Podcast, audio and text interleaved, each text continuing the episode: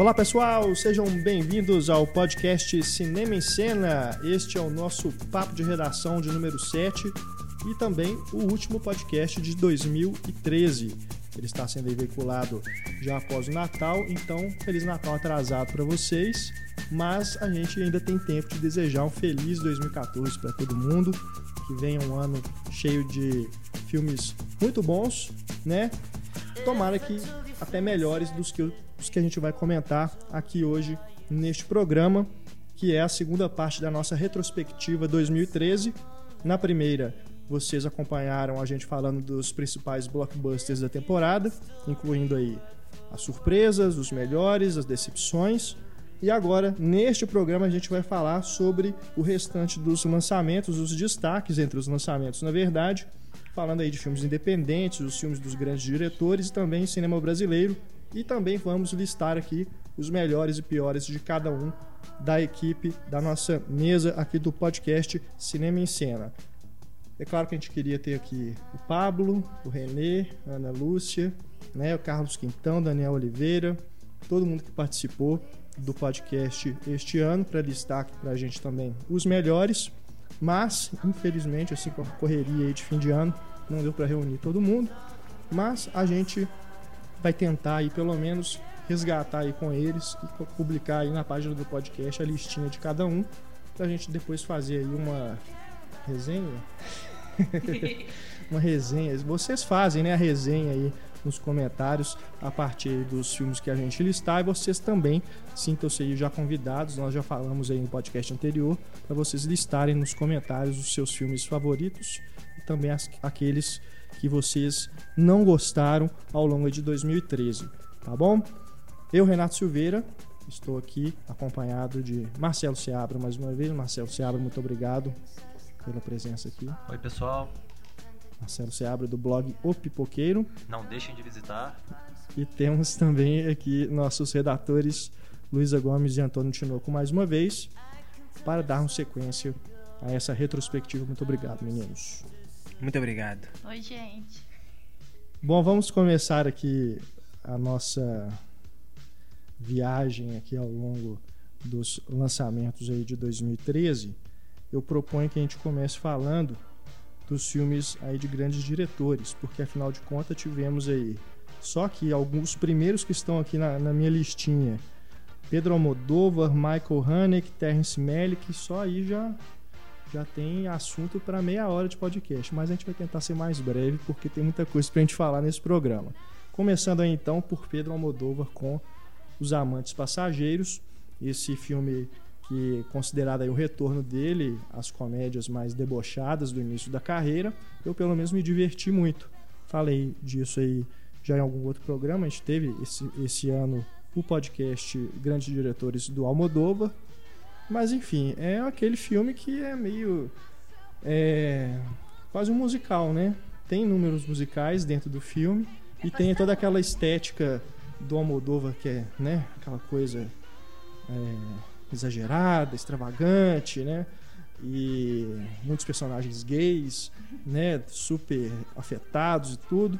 Enfim, um filme é, que me parece mais uma brincadeira mesmo, né? Do Almodóvar se divertindo mesmo ali, mas eu pelo menos me diverti também. O que, que vocês acharam aí do Amantes Passageiros?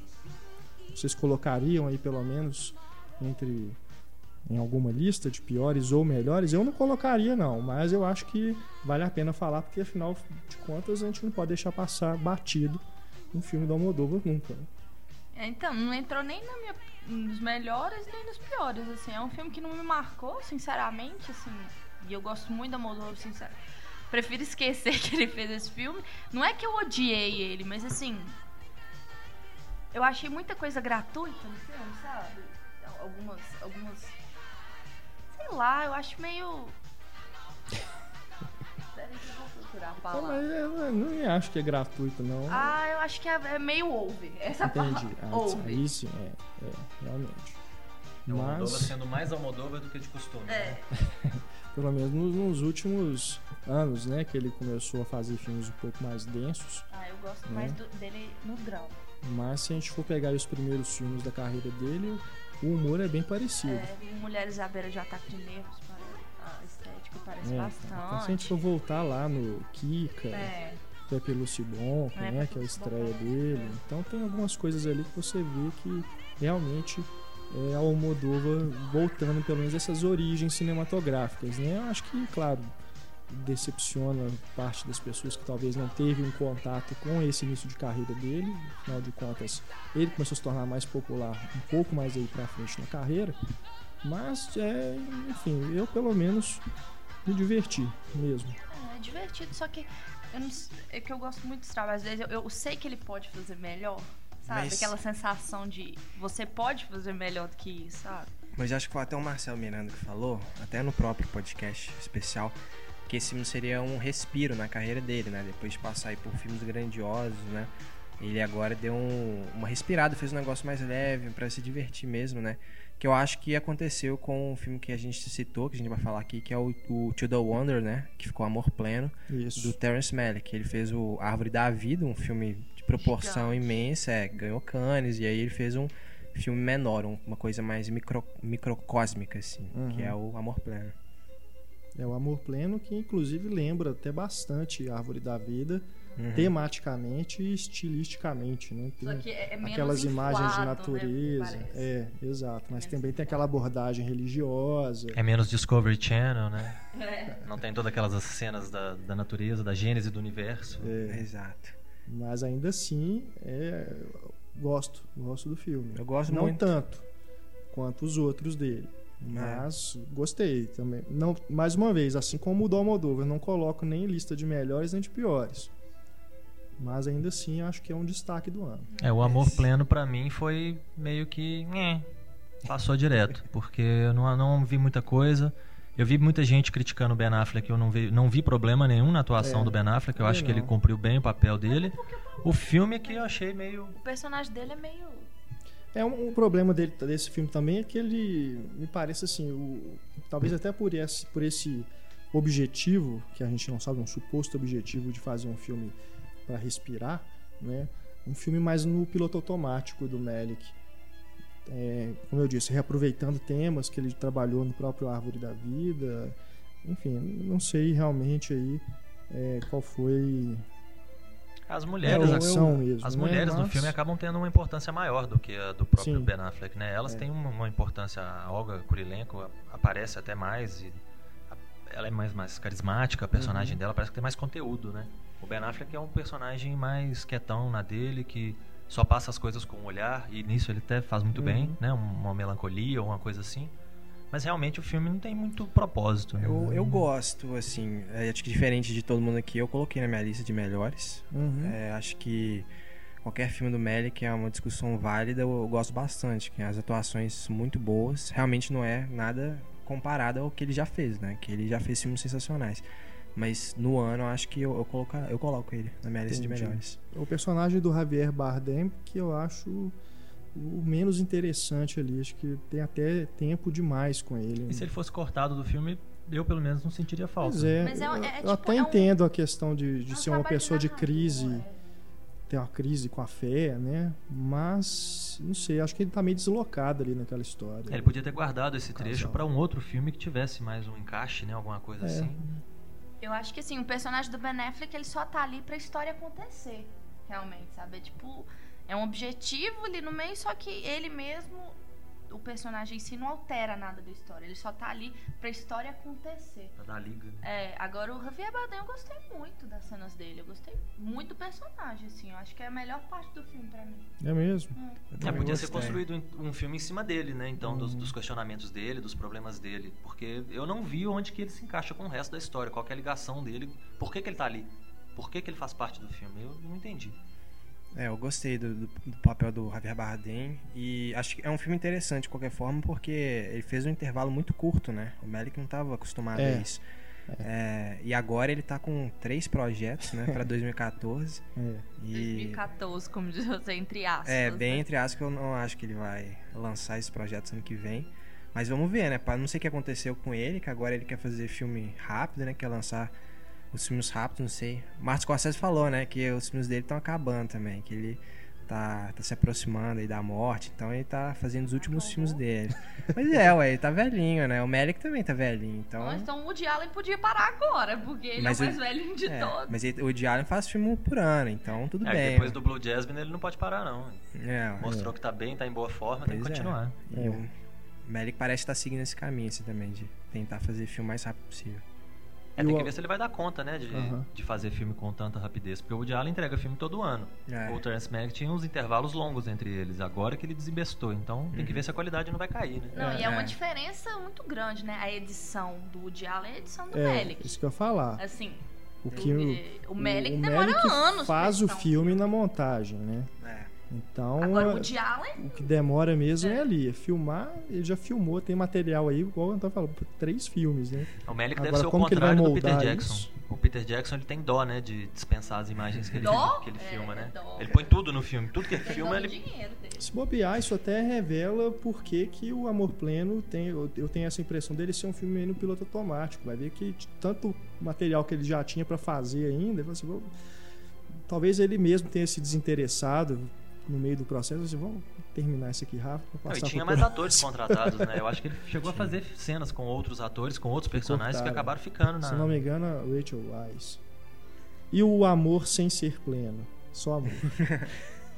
É desse ano? É, o do Michael ganhou. Haneke, que foi lançado no comecinho do ano, é um dos filmes do Oscar, né? Palma do de Oscar Ouro. passado. Porque ganhou Cannes do ano passado. É um É. dos filmes mais falados do ano, que todo mundo falou que era chocante, que era forte, que era denso, pesado, não sei mais o que. Ah, esse povo não sabe o que é a vida, então, não. Porque bem assim pesado, não achei, não. Nossa, É, eu eu achei achei arrasado. É, é filme. bem não, eu fiquei pesado. arrasado, mas é, é aquilo dali é a vida, sabe? Tipo Pois assim, é, ela é cruel. É, cruel, é mas trágica. é a vida, sabe? Eu não me abalei, não, sinceramente. Mas é eu um- amo o filme, mas É um lado da vida pouco representado no cinema. no cinema. Corajoso, lá. né? É corajoso. Com Direção aquela corajosa. E leva muito de tempo forma pra direta chegar. e né? objetiva daquele jeito e crua daquele jeito, né? É. É literalmente ele faz um. É a vida aquilo, sabe? É de- de- de- da forma mais crua que tem, aquilo é a vida. E os dois atores sensacionais, né? Isso aí acho que tem. É, os a gente atores- nem precisa discorrer muito sobre, não. Eles são não é sensacionais. Que É. Já falou-se tanto neles.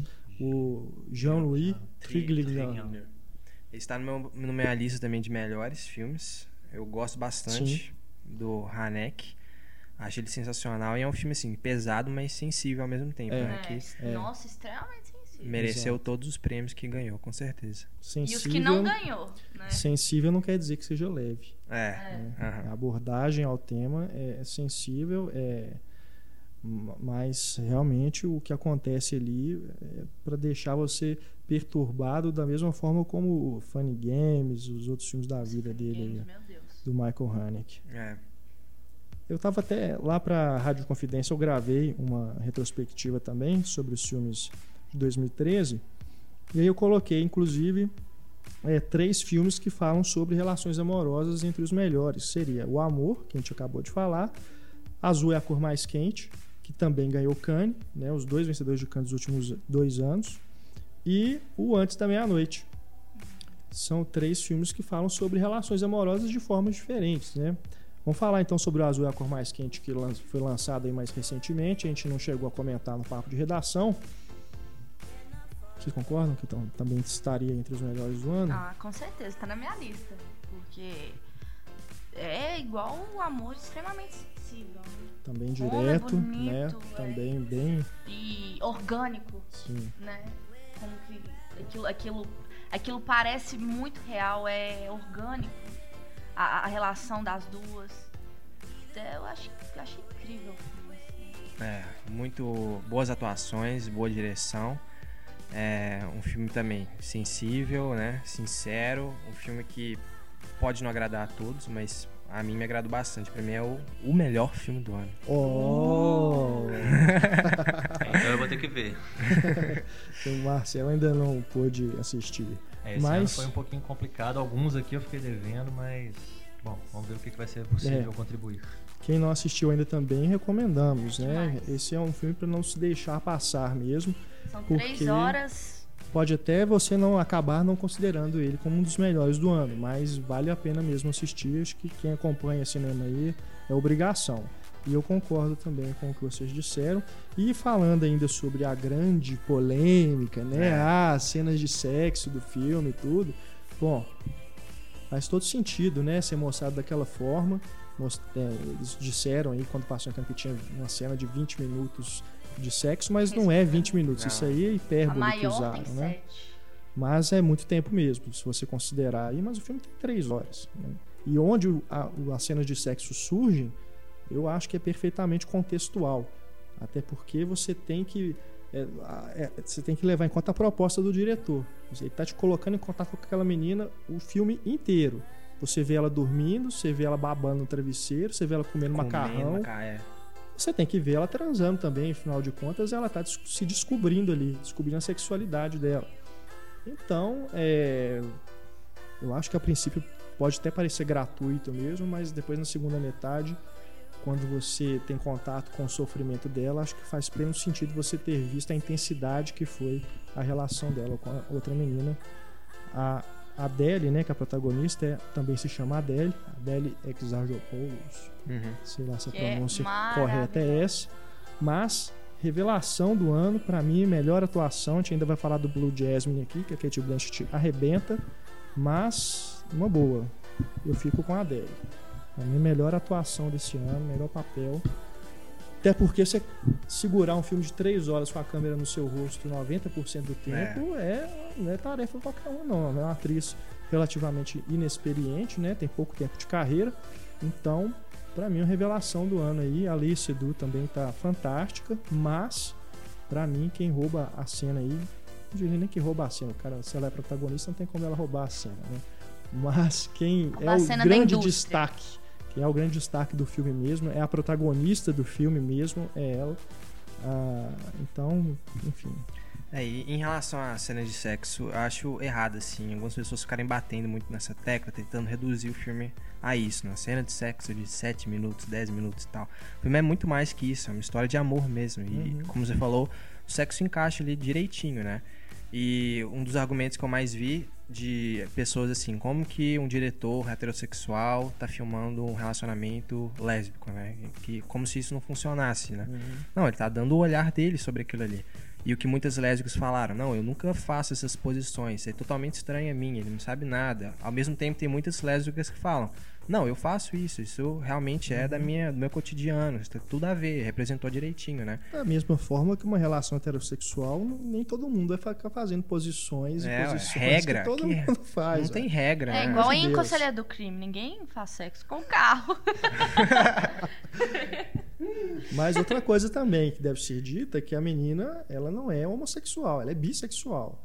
Uhum. Isso a gente Uhum. percebe ao longo do É, filme. é. É. né? Então, acho que a gente não pode também reduzir ao filme falar que é um filme gay. Porque não é, é um romance. É um romance, exatamente. Calha ser sobre uma menina que se apaixona por outra. Uhum. Mas é, isso eu até acho um dos grandes méritos do filme. Mostrar uma relação dessa como se fosse uma relação de qualquer pessoa. Não, tem, não é um filme que levanta a bandeira e fala, olha como as pessoas são preconceituosas. Elas são preconceituosas porque são assim. O filme tem que mostrar isso porque aquilo está acontecendo. Uhum. Você não pode fugir daquilo. Né? Mas enfim. É, mas em relação às cenas de sexo, igual o Antônio falou, não, não vejo não vejo assim, utilidade em reduzir o filme. Ah, meu Deus, essa velha conversa de como o sexo ainda causa polêmica, é, censura, esse tipo de coisa. Mas assim, eu, como mulher, eu achei um pouco idealizada as cenas de sexo, assim. Porque você vê que elas são duas mulheres maravilhosas não tem um pelo. Eu acho, eu acho isso incrível. Elas não têm um pelo no corpo, sabe? Eu acho que se eles estivessem fazendo uma coisa realmente orgânica, eu, eu acho que dava pra fazer aquelas cenas ainda mais naturais, assim. Agora, eu acho. Eu achei meio assim. dele fetichista, sabe? Não, eu entendo, mas, hum, de novo, eu acho que. Eu não sei, eu acho que há um contexto. É. E você dizer, eu não sei, acho que o fato delas não terem pelo também não quer dizer É, necessariamente que é idealizado. Porque, primeiro, isso é outra cultura e eh, que eu saiba, a chamada depilação completa, ela é famosa, ela foi exportada do Brasil, inclusive. É, porque na Né? Europa mesmo elas não têm isso. né? Mas- Tipo, É. Mas, enfim, é- é- eu, eu, eu, eu entendo. É. entendo o seu, seu ponto de vista, mas eu não acho, não cheguei a achar que é idealizado, não. Eu achei que em alguns momentos, assim, durante, enquanto estava acontecendo, assim, pô, mas. Né, você vê que as duas estão se entregando mesmo. É, eu acho que Se tem alguma simulação ali, que eu li em algum lugar que eles usaram uma maquiagem, assim, para é, não. usaram protegê-las. É, de questão plástico. de. Questão de. né, Contato mesmo. é. Mas não parece, em nenhum momento. Mas depois, quando, como eu disse, na segunda metade eu pensando assim dentro do contexto do filme, eu acho que era fundamental que fosse mostrado mesmo daquela forma, naquela intensidade. Bom. E o antes da meia-noite, que também tem uma cena que eu acho fantástica, a gente falando de nudez, também tem uma cena ali mais pro. Pro final, sem spoilers, mas que é, eu achei fantástico Nossa, ela, ela cena. ter topado fazer aquela cena, né? Os três, né? O Ethan Hawke, Julie Delpy o Richard Linklater, porque, cara, é uma coisa, é, é bonito você ver assim uma relação sendo mostrada de uma forma tão natural. A- Ali sim você pode falar que não tem idealização nenhuma, Nenhuma. Nenhuma. nenhuma. É que né? dali é, é- é a vida nua e crua, assim. É É. incrível aquela cena. E como que os, a, a dinâmica dos dois, sabe? É, incrível. Fantástico, Como que os filme- dois, um completa o outro, assim. no- nossa, é incrível. Não, e depois que você vê, antes do amanhecer, aí você vê que antes do pôr do sol ele já faz outro filmaço. E depois desse ainda consegue fazer um melhor ainda. Cara, é incrível. É, É esse, uma ano, esse ano eu BR, aproveitei o terceiro, vi o primeiro e o segundo que eu tava devendo. Agora só falta ver o terceiro, o diabo do terceiro, que é o desse ano. É, esse já tá aí nas locadoras, então quem não viu é, é tranquilo de, de assistir já em, em DVD ou Blu-ray. Mas, caramba, mas é, novamente, a, a me- a mesma estrutura, né? O filme de conversa, eles passeando por um outro país Muito e falando sobre a vida. Sim. É, e, cara, é incrível assim você ver dois atores que, lógico, construíram esses personagens, né? Junto aí com o Linklater nos outros dois filmes. Mas você passar nove anos entre um filme e o outro, e aí você voltar esses personagens como se não tivesse mudado nada, se tivesse acabado de gravar o primeiro, né? Você vê que eles, eles continuam do, do mesmo jeito, acho incrível como é que eles somem dentro daqueles personagens. Não, eles, É o Jesse e a Celine mesmo, é como se, se eles estivessem atuando naturalmente, se fosse a vida deles mesmo. E como que eles, que eles integram isso, a, a- a- como eles entregam as próprias, a, a maturidade do tempo nos personagens, assim. Sim, sim. É, passaram realmente nove anos, sabe? E Uhum. eles, isso realmente reflete na, na- na convivência dos personagens. Agora eles têm filhos, eles estão juntos e eles têm problemas sobre as de- escolhas, é, né, que eles fizeram. de um casal que realmente está muito tempo junto. Uhum, E aquela velha questão do desejo, uhum. desejo ainda tá ali depois de tanto tempo. é, implicar com aquelas coisas pequenas, Uhum. sabe? Coisas que acontecem né, em qualquer relacionamento também.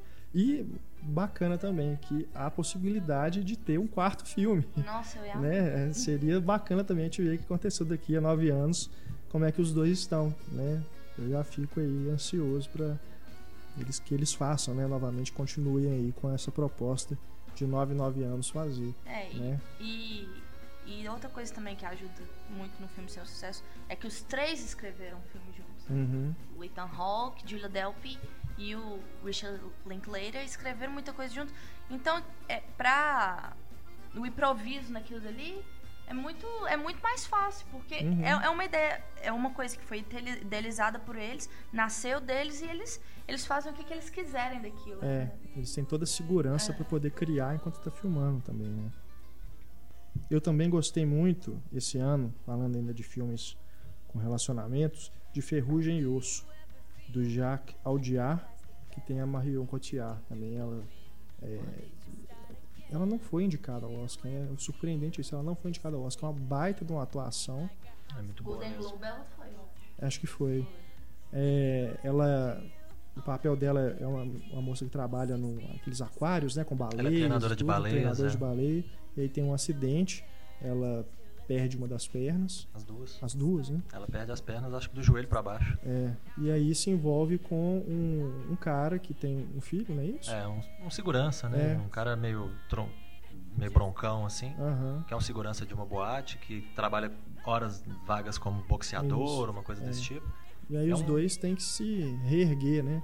É na um, vida, um né? relacionamento bem moderno, né? É. Eu achei um filme bem dos tempos de hoje mesmo, com Sim. reflexos da crise política passada na Europa. Uhum. Então acho que é um filme bem atual e eu achei interessante também o relacionamento deles dentro desse contexto de mundo que a gente vive hoje. Foi um filme bem interessante. É, tem pelo menos uma das cenas mais bonitas que eu vi esse ano, que é aquela hora que ela tá na frente do aquário, depois, né, que ela volta lá pra reencontrar a baleia, que é, é a própria baleia que causou o acidente, se eu não me engano. É, eu acho que era. Ou outra, não, não importa muito se é a mesma, mas que ela como se ela tivesse um, se movimentando junto, né, fazendo Ela tá regendo a baleia. né? imitando, é, é, exato. Voltando a treinar a baleia. Eu né? vi o diretor falando linda até uma, uma entrevista que ele teve que usar a música da Katy Perry, porque é a música que usavam no parque Aham. com as baleias, então as baleias É. já estavam acostumadas com a música. É. E ele não gostava da música e teve que gastar os olhos da cara pra ter os direitos da música no filme. Verdade. Então foi uma grana mal investida, mas era necessário fazer o quê, É, né? fazer o quê? Muito bom. Diga-me, o que mais? Outro filme de relacionamentos modernos, né, que ah, estreou essas, essas últimas duas semanas aí foi o Don John, né, o Como Sim. Não Perder Essa Mulher. Como não perder? Conseguiram dar esse título pro filme. O filme chamava Don John. Era só manter o título, É. Don John. A, a ligação com Don Juan é óbvia, é clara, É. todo mundo ia entender. Faz- o nome do personagem é. John, Sim. o apelido dele no filme é Don John, então tá tudo resolvido. Aí não. Eles, eles deixam Blue Jasmine, só que não pode deixar Don John. É. Não, deixa Batman Begins, por exemplo. Deixa É. os E o títulos. mesmo distribuidor, né? Os dois são da Imagem Filmes. Agora, eu, eu li bastante, bastante crítica negativa esse filme. Vocês gostaram, Don né? John? É. Eu achei bem Bacana, interessante. Eu, é. eu saí do cinema. Gostei também. Eu acho assim, depois de um tempo você pode até colocar uma coisa em né, perspectiva, falar assim, ah, talvez não fosse assim tão fantástico. Mas eu saí do cinema com uma ideia assim de que, não, dos melhores filmes do ano, eu gostei pra caramba, porque eu achei bem bem real assim mostrar, obviamente tirando a parte toda da pornografia, que é uma coisa que tem chamado muita atenção no filme, mas a parte do relacionamento dos personagens eu achei muito interessante, porque mostra às vezes uma coisa que normalmente não se mostra. Mostra o lado do cara e o cara não é um babaca, né? O cara, tudo bem, ele pode ser um babaca em outros quesitos, porque é o cara que valoriza o corpo, o carro, o apartamento e tal. Uhum. Um cara fútil, digamos, mas não um babaca. E ele trata a mulher bem, né? Só que ele tem lá os problemas dele, que é o, o vício com pornografia. É. Então, mas eu achei muito legal e muito honesto, assim, a forma como ele trata. Ainda mais ele sendo né, um diretor e roteirista de primeira viagem, o Joseph Gordon-Levitt, que faz o personagem principal também. Então, é outro desafio, né? Além dele dirigir e escrever o filme, ele ainda atuou. Que muita gente É. às vezes fala que é complicado, né? De você fazer, o, fazer tudo.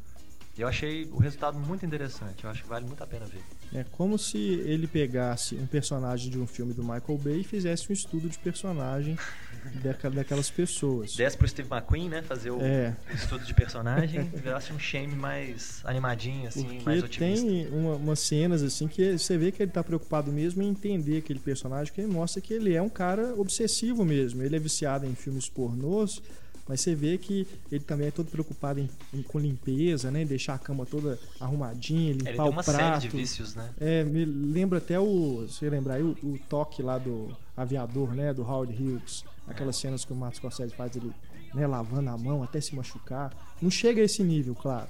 Mas você vê assim, que a intenção é mostrar que o cara ele tem é cheio de manias, né? Um cara sistemático, tudo, anda todo arrumadinho. Né? Até pra todo- pegar a mulher na boate, ele tem o Pois sistema é, dele, né? Que eles exato. olham, dão nota, aí se a mulher atinge uma determinada nota, se ela é 8 pra cima, ele vai em É. cima, se ela for menos de 8 não vale a pena, ele não Uhum. vai. E tudo com aquele negócio de ter os amigos junto, que tem que validar. Uhum. Ele faz pouco dos amigos, porque ele é o cara, ele é o Don John, né? É. Os outros são só os outros. O amigo dele brinca que gosta, prefere pegar mulher 2 e 3, porque são mulheres mais, sei lá, carinhosas ou compreensivas ou qualquer É. coisa assim. E ele vai direto nas 8, 9. Então, ele tem o lado dele, né, que é, que é reprovável, que é fútil, que é isso, que é aquilo. Mas no que diz respeito ao relacionamento dele com a Scarlett Johansson, Scarlett Johansson. Oh, Ou Scarlett Johansson. oh. Bom, deixa, né? Voltando aqui. É. deixa eu lembrar o que eu tava falando mesmo, Scarlett Johansson. Mas o relacionamento dele com a Bárbara, né, no, no filme, eu achei muito interessante. E a forma, né, eu acho que não vale a pena ficar entrando muito em detalhe, mas a forma como ele vai se desdobrando, Uhum. é, eu achei muito real, Sim, muito legal. sim. O humor também, né? As piadas com relacionamento, né? é, com o próprio sexo também. É, é bem divertido o filme. A reação do pai dele quando ele leva ela em casa, né? Uou! É, Nossa, essa mulher é sua Mas- namorada? você não achou também que ele tá. Pelo menos me lembrou bastante o Robert De Niro naqueles filmes no começo da carreira dele. É. Tem é um alguns tipo- momentos assim que ele só falta fazer aquela careta do Robert De Niro, né? Mas o cara que é esbraveja, né? Começa a falar alto.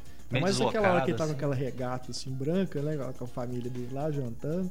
Lembra muito aí o Toro Indomável, né? O Robert De Niro É. naquele tipo, né? Ele parece ser um cara inseguro, né? Um cara Aham. meio deslocado que tenta compensar essa insegurança, esses problemas psicológicos dele, ficando com mulher bonita, né? É. Porque se eu fico, se eu pego uma mulher bonita à noite Uhum. e levo pra casa e coisa e tal, é porque eu sou o cara, né? Uhum. E isso ele tá- parece que ele tá tentando provar pra ele.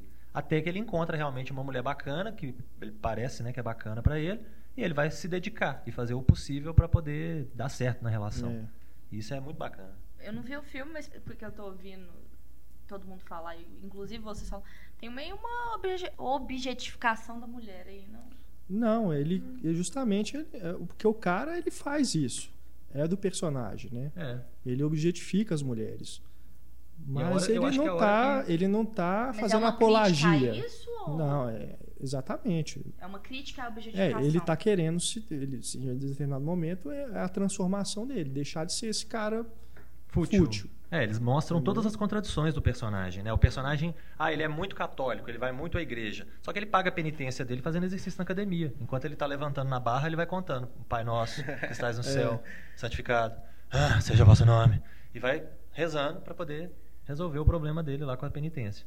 Então, eh, vai mostrando esses- essas contradições o tempo todo. E isso é muito interessante, porque mostra assim, o cara é isso, mas isso não significa que é bom. Não significa que tá certo. E não é à toa que quando ele encontra a mulher, que ele acha que vai ser a mulher da vida dele ali, ele muda de postura. E numa época em que nós temos o Lulu, a gente vê no filme que o homem não precisa de Lulu, nunca precisou, É, né? A rua é o Lulu do homem. né? A rua. Ai, ai, mas é um filme bem, bem bacana mesmo. Vale a pena aí procurar. Já tá saindo de cartaz, eu acredito, né? Mas se ainda estiver passando no cinema, assistam. Depois, quando passar e chegar em DVD, vale a pena correr atrás. É um filme que eu acho que passou muito batido esse ano, que é um filme autoral, que é um filme sobre relação moderna, que eu acho que foi, eu acho que eu acho que foi subestimado demais, que eu gostei muito, que foi Bling Green de Sofia Coppola. É, Bling Green, a gangue de Hollywood. Sim. Que Gostei também. eu gostei muito, tá no, no- dos melhores do ano pra mim. É, eu sou suspeita também, que eu gosto de quase. Não, quase não, tudo que a Sofia Coppola faz. E eu acho que nesse filme, enquanto os outros filmes dela são extremamente sensíveis, esse filme tudo tem uma carga caricata, assim. Eu acho incrível como que ela desenvolve os personagens num universo extremamente caricato, fútil. É, eu, É, eu entendo over- a caricatura ali, principalmente na personagem da Emma Watson Não só, né, Leslie irmão? Eu acho, eu acho que todas ali É. são, entendeu? De uma certa forma. Aquela Kate Shane, né? Que é um dos primeiros filmes dela. Sim. Que é a, a, manipuladora. Ela. Ela é extremamente caricata. O personagem do Israel. Não sei sobre o nome dele. Mas ele, ele também ele entra naquilo. Ele começa como uma, um- um- uma pessoa, né? Ordinary people, né? Uma pessoa que que é fútil, só que ainda não teve o poder de mostrar sua, eh, sua futilidade. Porque ele, ele, ele não estudava na mesma escola, não era na mesma cidade.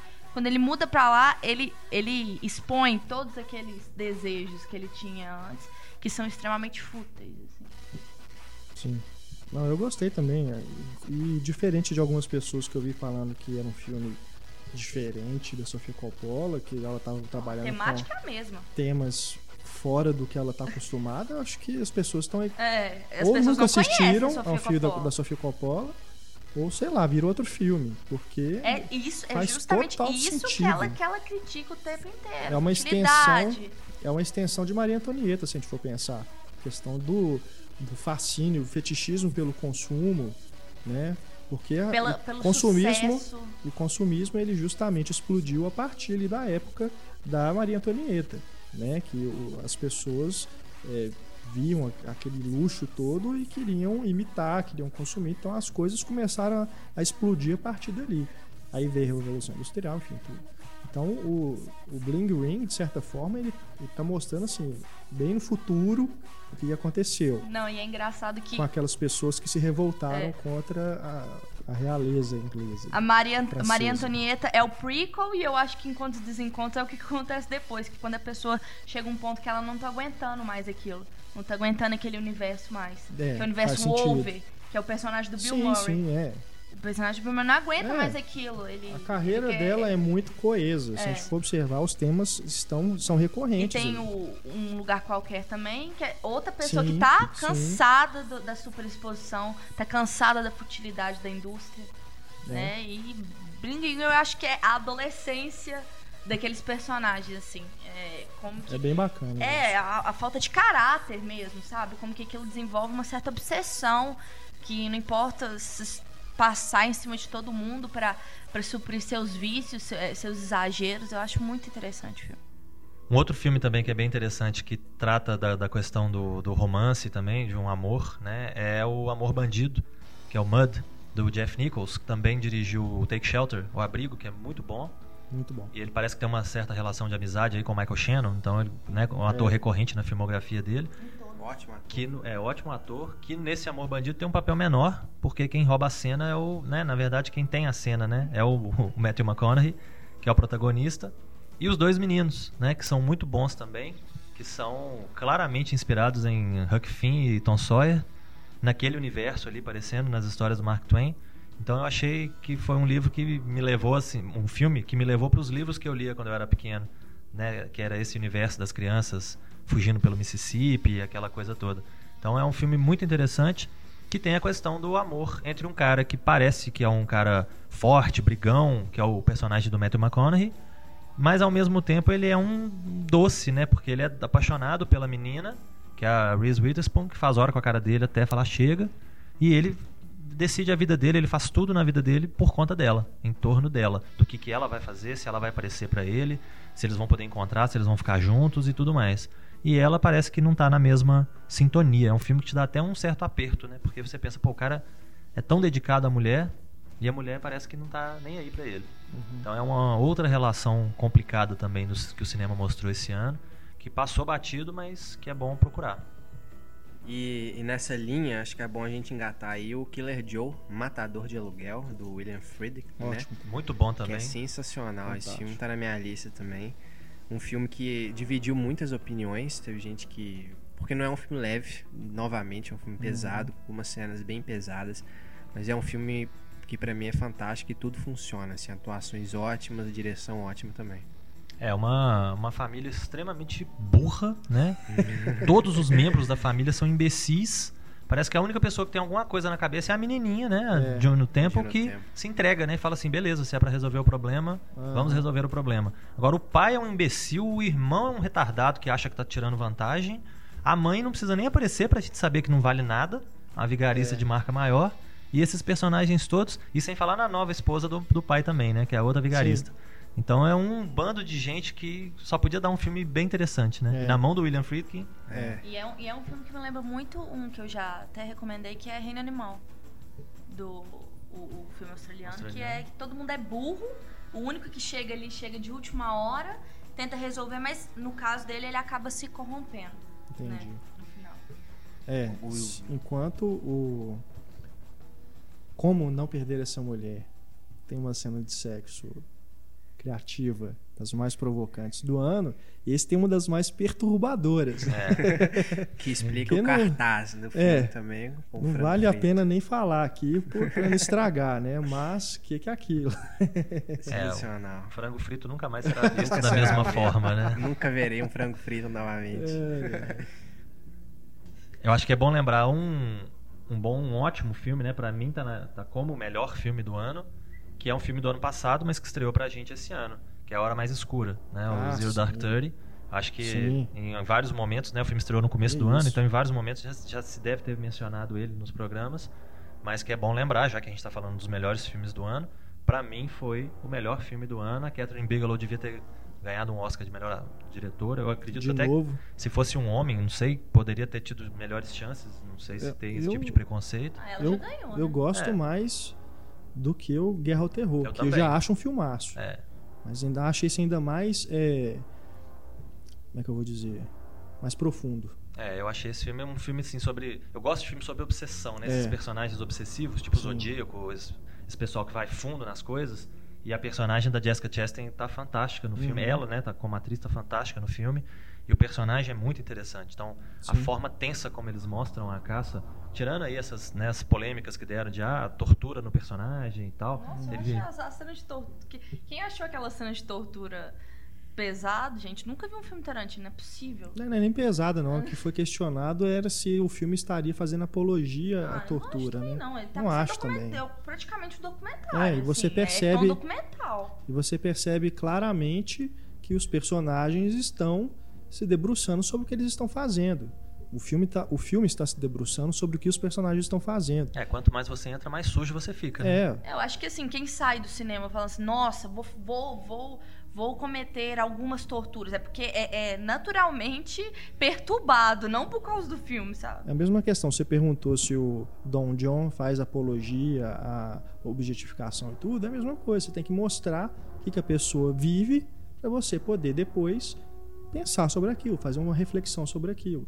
É, tentar É. se colocar ali numa posição, ver, ter um mínimo É. de empatia com o personagem e ver o que, que ele tá passando, né? Não é Uhum. simplesmente falar que ele é ruim, que ele é bom, que ele é isso, que ele é aquilo. Só porque o filme mostra não quer dizer que o filme está apoiando aquilo. Você tem que ver o contexto da coisa.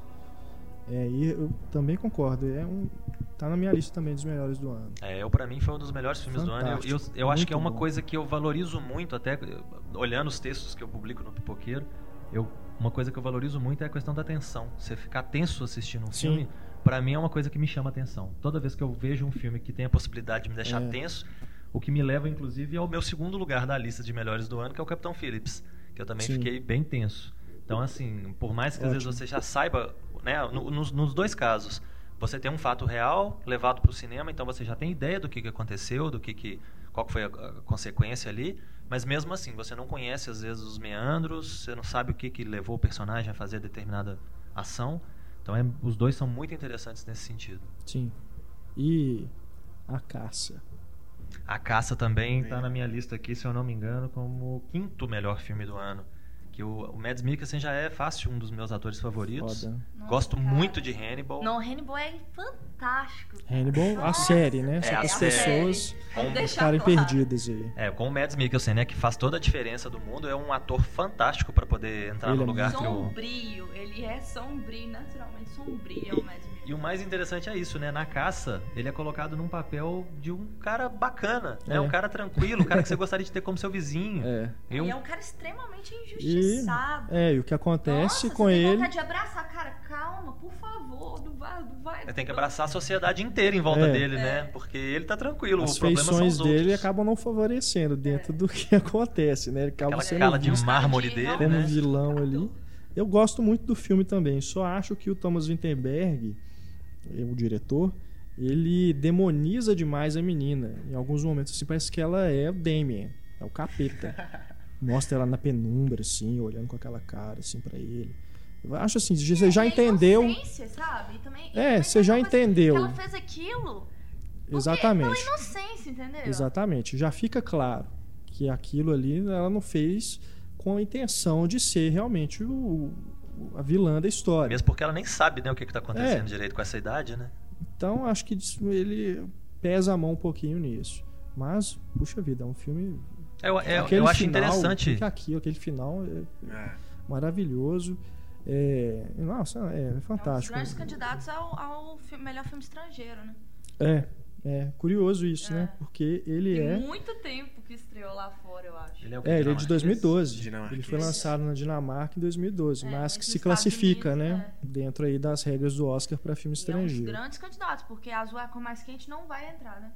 Não vai porque, Porque- esse porque perdeu o prazo, ele É. estreou depois, né? É o Renoir, que é o candidato da. Mas ele está classificado para concorrer a melhor filme, Ah, porque ele estreou nos Estados Unidos. Ah, então ele sim. pode concorrer a melhor filme. É, naquela política de Melhor atriz, colocar enfim. 10 filmes pra Só concorrer, para né? melhor É, estrangeiro outra- que não pode. Uma coisa que não entrou na minha cabeça aí dessa coisa de indicação é porque The Wind Rises foi indicado melhor filme estrangeiro e não melhor animação. Isso no Globo de Ouro. É. A Globo de Ouro, sinceramente, depois das indicações desse ano, não dá mais pra levar a sério. Você Mas, vê. mas eu não entendo. Ele- Eles reconheceram é. o mérito do The Wild Rise, colocou entre Não, filmaços, sim. mas não colocou. Aí a indicam. animação tem três. Não, indica. Meu malvado Meu favorito Malvado 2. Não coloca a Universidade de Monstros. Nem, nem colocaram assim.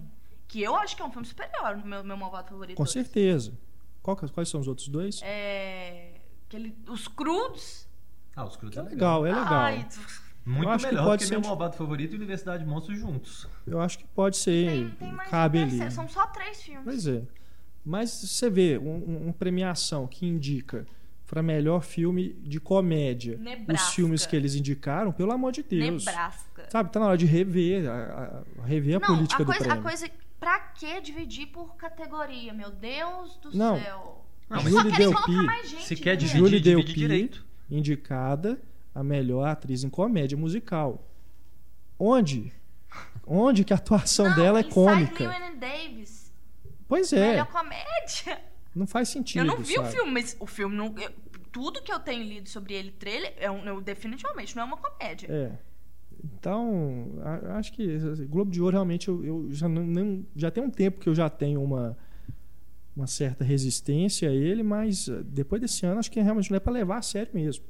Ele já deixou há muito tempo de ser termômetro para Oscar, porque antes as pessoas falavam, né, que aquele jantar ali, os os executivos aproveitavam para fazer lobby, baixo, é. é. mas agora com mudança de datas e tudo, não tem mais sentido nenhum. O único que eu não mencionei ainda dos cinco primeiros, que o, o quinto é o A Caça, o terceiro seria o Rush, que eu gostei Sim. bastante Gostei também. muito também, meus É bom, é muito bom. Apesar de ser um É. filme de corrida que não é um esporte que nunca teve nenhum apelo pra mim, o filme eu gostei bastante, porque não é sobre Bem isso. legal. né? E é um filme do Ron Howard. Eu, eu, eu sou suspeito porque eu não gosto do Ron Howard. Eu gostei muito desse filme. Muito mesmo. Tá na lista dos melhores. É bem legal, sim. Eu gosto do filme também. Não pra melhor, melhores do ano, mas eu acho o filme bem legal também. É um destaque. É, o meu tá. O Rush tá, um dos melhores do ano. O meu segundo lugar vai para O Mestre, de Paul Thomas Ah, Anderson. sim. E aqui a gente vai levantar um pouco de polêmica. Tem uma pessoa nessa mesa que acabou não de gosta declarar de Paul Thomas Anderson. não gosta de Paul É. Thomas Anderson. Agora é Realmente. hora de eu ter minha revanche do bullying, Marcelo. Tá? Olha, logo eu, eu faço bullying algum por acaso? O Mestre. Atuações ótimas, direção Sim. ótima, roteiro ótimo, uma- um ótimo filme. Devia ter ganhado todos os prêmios de, de, de atuação Então, Oscar. É, o Então, grande injustiçado do Oscar Grande 2013. injustiçado. Grande. Exatamente. Não, Paul Thomas Anderson não foi indicado ao diretor. Joaquim Phoenix não ganhou de que eu acho, eu acho. E olha que é o Daniel Day-Lewis, que eu amo de paixão. Eu acho que ele foi melhor do que o Daniel Day-Lewis. Amy Não, Só aquela Adams- cena da prisão já merecia a indicação. Não, Aquela a Amy veia Adams, daquela cena do banheiro, da masturbação, cara. Vocês viram? Teve, na época do Oscar eles lançaram, acho que foi o Funny or Die, aquele site de Sei, vídeos de- cômicos, é. né? Do Will Ferrell Aham. e tudo. Eles fizeram o. Simularam como se tivesse indicação de melhor cena de masturbação. Aí tinha essa do mestre, tinha duas do mestre, né? Que tem uma hora que ele tá na praia lá também. né? E tinha umas outras, é muito engraçado o vídeo. Aí mostra a reação, inclusive, dos atores na plateia, como se eles estivessem vendo a cena no. É muito engraçado. Mas eu, gostaria de ouvir o Marcelo, né? Explique-se. Agora eu estou contra a parede, né? Mas eu acredito o seguinte, eu acho que metade desses ótimos que o Antônio falou, ele tem razão, que realmente os atores estão muito bem e tudo. Mas eu acho que é um filme que podia ter ido mais além, é um filme que fica que se, parece que se perde no meio do caminho, fica chato, fica desconexo. Eu, sinceramente, eu não, não, não me pegou, não me prendeu, não teve nenhum tipo de reação sobre mim. Acabou o filme e falei, ah tá. Esperava que fosse às vezes uma crítica mais, sei lá, mais severa, alguma coisa assim. Mas acabou que ficou naquele negócio. Eu não, não vi muita graça. O, o Philip Seymour Hoffman também tá muito bem. Eu não entendi o barulho todo pra Amy Adams, que chamou uma atenção danada, que foi indicada, etc. Não, pra mim, não fez assim. Não, não, não teve nem oportunidade de fazer muita coisa. Não que eu não goste da atriz, porque eu gosto da atriz. Mas não teve muita oportunidade de fazer nada. Eu acho que os dois atores estão muito bem e pronto. Não, eu não vejo mais assim um grande, grande coisa pra fazer barulho em torno tanto assim, não. E o Renato vai me matar daqui a pouco, pela cara que ele tá Não, fazendo. Imagina. Amy Adams, a Amy Adams, eu só acho que ela é, tipo assim, a manipuladora mais discreta de todos os tempos do cinema. Porque É. ela tá incrível, cara. É, ela que manda ali. Ela que manda em manda. tudo. Ela Ela, manda, manda. É. nele, ela manda no Arkin Phoenix, ela manda na, na seita, que eles falam qualquer Não, e você tem na relação do Philip Seymour Hoffman com o Joaquin Phoenix, uma coisa assim de um, você não sabe quem que tá querendo se salvar ali, É. porque o É uma relação muito É. estranha aquilo. Não sei se é uma coisa paternal, Pois se é. é uma coisa obsessiva, se é uma coisa é, é, meio prof- profética, assim, eu não consigo. Sim. É difícil, é complexo de entender. É, eu acho fantástico também e, ter visto no cinema em película ainda foi Uma película. foi teve foi no Boulevard aqui em Belo Horizonte. Tava fantástico. Depois eu Ah, eu vi revi o filme nem te em, em casa. Eu revi o filme em casa no Netflix, que a minha esposa não tinha visto ainda. E você percebe a diferença, como que É porque tem cada cena ali Como de, que de- de reduz, direção sabe, de sabe? E fotografia. destaque pra trilha sonora também, né? Que É. é, fantástico também. Do- Sensacional. John Greenwood, né, Exato. que é do Radiohead. Radiohead, aham.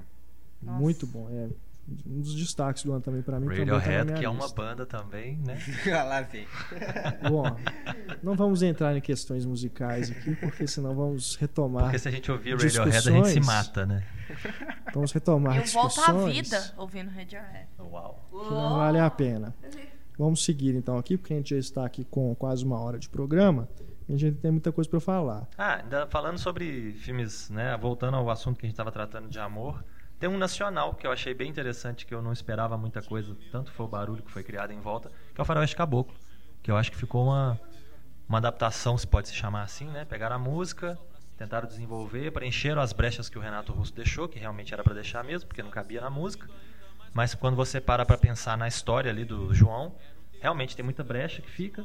Foi muito bem completado, eu acredito. Os atores são muito bons. A direção é ótima. É, então eu acho que realmente é um filme que vale a pena mencionar É, também nessas. Vale com listas. certeza mencionar, até pela expectativa toda que as pessoas tinham para ver a adaptação dessa música, né? Durante tanto tempo você falou dela. Gosto, gosto, acho que ele é bem realizado, é bem competente, mas é aquilo, quando acaba o filme, aí toca a música durante os créditos, na minha cabeça passa um filme melhor do que eu acabei de ver. É, claro, isso aí tudo envolve expectativa também, o que você imaginou durante tanto tempo, de como seria aquela história enquanto você estava escutando. Mas, assim, é, eu não sei, eu acho que as partes em que ele criou, né, para completar o que não há na música, eu, eu honestamente não, não gostei, não. Diferente de vocês, eu, Eu acho eu que misturou preferia bem. até que ele tivesse saltado mesmo, fizesse uma elipse ali. Mas o final mesmo também, ele muda, né? O final é diferente do final É. da música. E eu não, não, não achei também tão bom, não. É, eu acho Mas que são os atores liberdades. estão ótimos, né? O, aquele menino Fabrício. Fabrício Boliveira, né? É. Isso. É Muito René bom. Sampaio, o filme também. É, um- diretor um- René é- Sampaio. acho que é um dos, um dos primeiros trabalhos dele, né? É a estreia dele, É. como, como em longa, né? Aham. É, ele vem da publicidade. É promissor. assim, É, promissor. Eu diria isso, é primeiro, promissor. O primeiro trabalho, eu achei muito bem executado o filme. Muito bem executado. Não, não questionando roteiro, atuação, essas coisas, mas direção eu achei muito bem executado. Eu gostei mais do Somos Tão Jovens, que foi É, eu- a biografia do Renato Russo, pelo menos a juventude do Renato Russo. Eu acho que foi interessante também, como o filme de origem, né, do Renato Russo, Uhum. o ano 1. Eu É. acho que seria, seria, Prequel. é, seria mais interessante para a maior parte das pessoas ver a continuação do Somos Tão Jovens. Uhum. Porque de onde ele para para o que ele vai para frente ali, seria o mais legal de ver, o mais emocionante de ver, que seriam os grandes shows, né, o, o auge da banda, da Legião Urbana e tudo mais.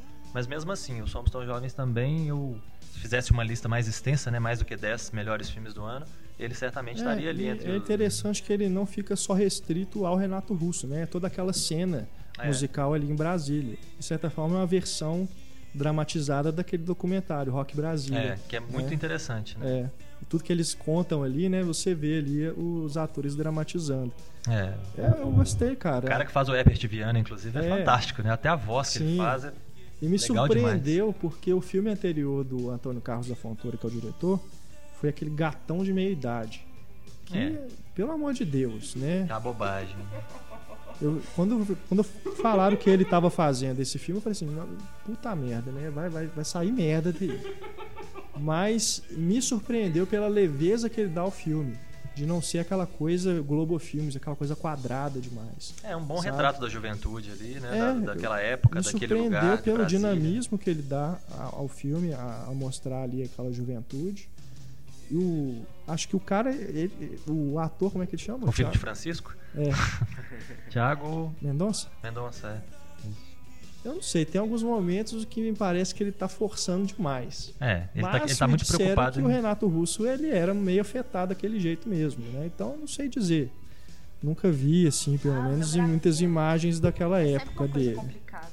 Mas tem alguns momentos que eu acho que ele tá um pouco over, mas mesmo assim eu acho que segura a barra. É, ele às vezes dá a impressão de que ele não tá tentando compor um personagem, ele tá tentando imitar o que É, ele acha que exato. seria o Renato Russo. Exato. Mas aí, nesses poucos momentos ali, dá pra você sair um pouquinho do filme. Você tava Uhum. se envolvendo, você dá uma fugida, mas aí daí a pouco ele né, encontra o eixo de novo e aí a coisa O que funciona. é curioso também é que o Faroeste Caboclo parece que tá se passando ao mesmo tempo. Porque tem uma hora que o João de Santo Cristo ele tá passando num show, né? Vai atrás da menina, e é quem tá cantando lá é justamente uma das bandas da época, né? É, devia ser Plebe Hood É. ou alguém daquele É, se eu não me engano, até mesmo o Legião. Eu, não tô me lembrando da música que tava tocando na hora. É, mas é bem possível. Mas né? é, é como se fosse isso, se eles estivessem passando naquela mesma época da juventude do Renato Russo. É, foi mais Bem ou menos legal. nessa época que o próprio Renato Russo compôs, né, a Compôs, né? música, É. como Trovador Solitário. Então acaba que coincide mesmo a época. O lugar É. também é o mesmo. Uma coisa que eu também não gosto no Somos Tão Jovens é como ele mostra ah, o lado homossexual. Porque na hora de mostrar ele se envolvendo com a menina lá, aí mostra os dois transando, se beijando e tudo. Mas aí na hora que ele vai mostrar, na hora que ele conhece o rapaz lá que ele se apaixona, aí ele só coloca o braço assim no ombro dele. É, se pra você ver representação do homossexual no- Brasil, Isso é só você achei- saber que teve um beijo homossexual até hoje em novela, né? Que foi um selinho. Um selinho entre duas mulheres. Porque homem nunca, né? Mas aí já estamos falando de cinema brasileiro, vamos elencar aqui alguns destaques então. Eu, eu diria que tatuagem que a gente já comentou no podcast aí sobre homossexualidade no cinema, belíssimo filme. É, Som ao Redor, acho que nem, nem precisa falar muito mais sobre ele, a gente já discutiu É, não aqui. vamos falar sobre ele, não. Nós vamos falar, né? Escuta aí o papo de Outra redação polêmica. número 1 um ou 2, né, que a gente É. falou. É, vamos ficar torcida aí pro Oscar, né? O Som ao Redor ainda vai ser muito falado, esperas, né? Porque é, a gente está gravando, na verdade, esse programa, pessoal, uma semana antes da publicação dele, porque vai ter Natal e tudo aí. Então, pode já ter saído aí a pré-lista dos filmes estrangeiros. Vamos torcer para que o Som Redor continue. Mas A gente pode Tem- gravar as duas versões, né? E o filme foi É. indicado. Droga, o filme não foi indicado. um que a gente só vai saber se continua ou não, se vai ser indicado ou não, é quando sair as indicações mesmo, é a história de Um Amor e Fúria, que está aí já pré-selecionado para animação. Então, esse ainda tem chances, né, de pegar aí uma vaga de uma animação estrangeira que todo ano a academia tem colocado. Se vai ganhar ou não, acho muito E difícil. essa vaga eu acho que é muito claro que vai ficar da Mind Risers, Mas né? pode inclusive entrar mais um, talvez. Mas é, vamos ver, né? Vamos ver. Mas é também um destaque você pensar que é o filme que ganhou a Annecy, né? Que é o grande festival de animações. E eu gostei, assim, não, não é um grande filme não. É, acho que tem uns, umas partes muito didáticas, inclusive de mostrar a história do Brasil e É, tal, coisas que que, você propõe a dar aula, né? é. Que você já viu em outros filmes também, que retratam essas épocas de ditadura, da escravidão e tudo. E a melhor parte, que é a parte do futuro, podia ser até maior, né? É. Podia ser uma coisa mais elaborada. Ele tem um quê do Cloud Atlas, assim, né? Da viagem. É. Porque ele quer pegar muitas épocas pra contar uma história em É. que os personagens meio que se repetem. Uhum. E no caso, ele se repete, né? No- nesse caso especificamente. Mas assim, é, eu, eu acho que é um filme meio mediano. Né? Porque É. a animação não é das melhores, assim, tem umas horas meio toscas, assim. mas de uma forma geral, cumpre o papel, é tranquilo. E a história, na maior parte das vezes, também é interessante, apesar de uma derrapada aqui, outra ali, às vezes uma coisa Uhum. mais sentimental, mais besta, É. assim. Mas de qualquer forma, eu achei um, um trabalho interessante. Outro que eu gostei bastante, O Abismo Prateado, do Karim Ainus, com a Alessandra Negrini, que é baseado na música, música, né, do Chico, Chico Buarque, né? Olhos nos Olhos. Muito bom também. É, o Karim Ainus, que dirigiu o Céu de Sueli, se você assistiu, você vai encontrar a mesma sensibilidade ali para mostrar, no caso aqui, um, um, fim de relacionamento, uma pessoa, uma mulher tentando se reerguer também na vida dela. Né?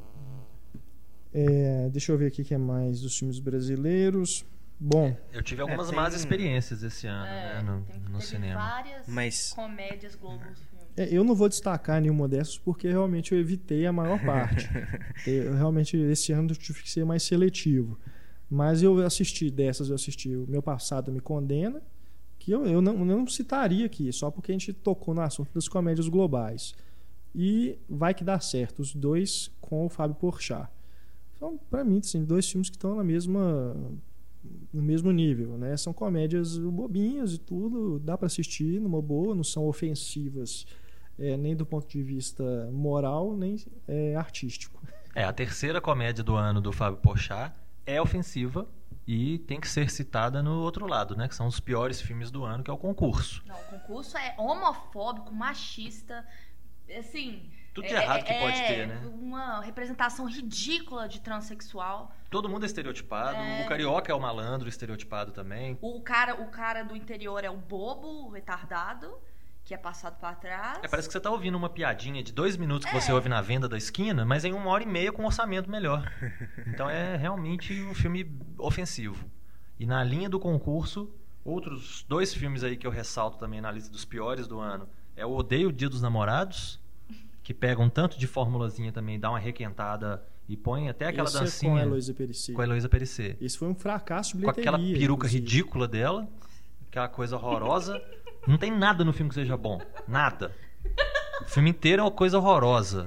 Você tem que passar um martírio de ficar assistindo aquela porqueira.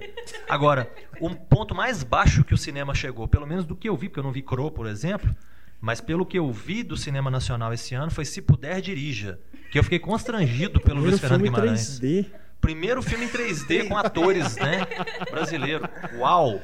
3D, vou arrumar 3D para aquele filme. É desajeitado, des, né? desarrumado, pelo amor de Deus. Vai ser ruim assim no inferno. Não, se puder, dirija sinceramente. O filme começa, você fala, beleza, vai chegar em algum lugar. Não, não chegou em algum lugar. Ah, vamos arrumar uma desculpa para ele dirigir mais um pouquinho? Vai, dirige mais um pouquinho. Isso, agora faz uma coisa imbecil que ninguém na sua situação faria. Aí ele vai e faz a coisa imbecil. Aí acontece outra coisa imbecil. Aí entram personagens estúpidos no meio do dia dele. E assim vai, né? É como se fosse Nossa um depois senhora. de horas, sem razão de ser de e completamente imbecil. Né? Ao contrário do filme dos Scorsese. Aí você vai conversar com o diretor e daí falar, não, minha influência é depois de horas. É, é igual... É... Ah, não, isso eu vou falar. Não, e eu vi o... Eu vi um depoimento do Reinaldo Gianecchini falando: topei fazer esse filme sem nem ter lido o roteiro. Ah, ah tá, né? Tá explicado por que é, você tá no tá filme, então. É. Meu Deus. Agora. É... E o pior é que eu gosto dele, velho. Eu adoro os normais, sabe? Eu acho, eu acho ele um bom ator. Não, o Luiz Fernando Guimarães. Né? Porque os filmes são. Não, os filmes são duas bomba, bombas. o, o seriado era é, muito era bom, engraçado. muito inteligente. Funcionava ali. É, o Luiz Fernando Guimarães, tirando o fato de quando ele chora, parece que ele tá rindo, é. né? Que ele é né, bem caricato, mas ele é um cara legal, né? Um cara Sim, carismático. É, na TV eu adoro. amiga dele. É, é um cara que você fala assim, pô, esse cara deve ser legal, né? Mas realmente, pegar pesado com ele aí. Ele devia ter lido o roteiro melhor, pensado, refletido, pensado mais um pouco. Tem o Gianecchini também. Tem o Gianecchini também. Completamente Nossa. desperdiçado. Ele aparece fala, oi. Quer dizer, não que esteja muito desperdiçado, que ele né, que queira dizer que ele seja um é. ótimo ator. Mas ele entra e sai e beleza, ok, deu. Valeu. Até o cachorro deles aparece mais do que o Gianecchini no filme. Eu queria fechar só com um filme nacional que está na minha lista. Não é um filme muito conhecido, num, do, do circuito comercial. Não sei se vocês viram. Eles não estreou no cinema, estreou 104. Eu vi no Sesc Paládio aqui de Belo Horizonte. Mas 104 é um cinema também, não seja tão. Não, é, sim. Quis dizer num modo alternativo. shopping, é, festival. é. Exato. 104, aliás, circuito alternativo em, em Belo Horizonte, bancando mesmo aí, é. trazendo os filmes para cá. Umas opções bem e, diferentes, né? É, e uma pena que fique tão vazio. É. é. Isso é uma pena mesmo. É, porque daqui a pouco. Pois é. Não se sustenta, né? corre o risco de corre fechar. De fechar. Né? Mas Exato. não vamos, não vamos jogar maus augúrios. Né? É. Passou no 104, é, que é o, foi o documentário Doméstica do Gabriel Mascaro. É um documentário bastante interessante. O diretor entrega câmeras né, para filhos de, de grandes de pessoas para filmarem as suas domésticas, né? E depois ele montou esse filme, então eu acho que é um documentário bem interessante. Como eu falei, acho que dificilmente você vai achar para baixar na internet, mas caso você veja ele em algum cinema da sua cidade, vá ver que é um documentário muito interessante. E é, é um estudo muito legal de classe, né? É, Do não, Brasil. É muito legal. Dá milhões de discussões. Ele é um filme extremamente complexo e É, eu, eu também recomendo aí, que eu vi também no, no Cine 104. É, se não fosse o Cine 104, eu não teria visto, né? É. Então a gente tem que agradecer aos caras lá por isso. Boa sorte, meu amor, do Daniel Aragão. Recomendo também que vocês procurem. E O Que Se Move, também muito legal. E um documentário que estreou, esse acho que não chegou a Belo Horizonte, é Francisco Brenan, que é sobre o artista plástico, é sobre a- a carreira dele, a obra dele. Muito bacana também. Esse eu vi na Mostra de São Paulo do ano passado. É, foi premiado lá como melhor filme pela crítica. Então, recomendo aí que vocês também procurem. Se, se bobear, já deve estar até sendo lançado é, em DVD, porque ele saiu no cinema em São Paulo, pelo menos, mas no, acho que no finalzinho do primeiro semestre. Então, fiquem atentos aí. Se vocês toparem com esse filme, pode ir sem, sem medo. É dirigido pela Mariana Fortes. É, é da Videofilmes. A Videofilmes costuma lançar os filmes dela em DVD com uma qualidade boa. Então, fica a recomendação. Deixa eu ver se tem mais. Ah, claro. Cine Hollywood, né? Grande É. fenômeno de bilheteria no Nordeste. Que aqui, nas nossas bandas, não fez tanto sucesso, né? Ficou ainda algumas semanas em cartaz. Mas é, é um filme que tem problemas, é aquela coisa que tem é um- uma direção até meio amadora de- de- em alguns momentos, mas é um filme engraçadíssimo. É muito divertido. É, se não fossem as legendas, você também ficaria boiando. É um filme foi espiricute? uma sacada, foi uma sacada boa ter legenda é colocado as legendas. necessária? Porque eles falam muito rápido, né? E muita gíria, que é muito própria lá do Nordeste que a gente não conhece.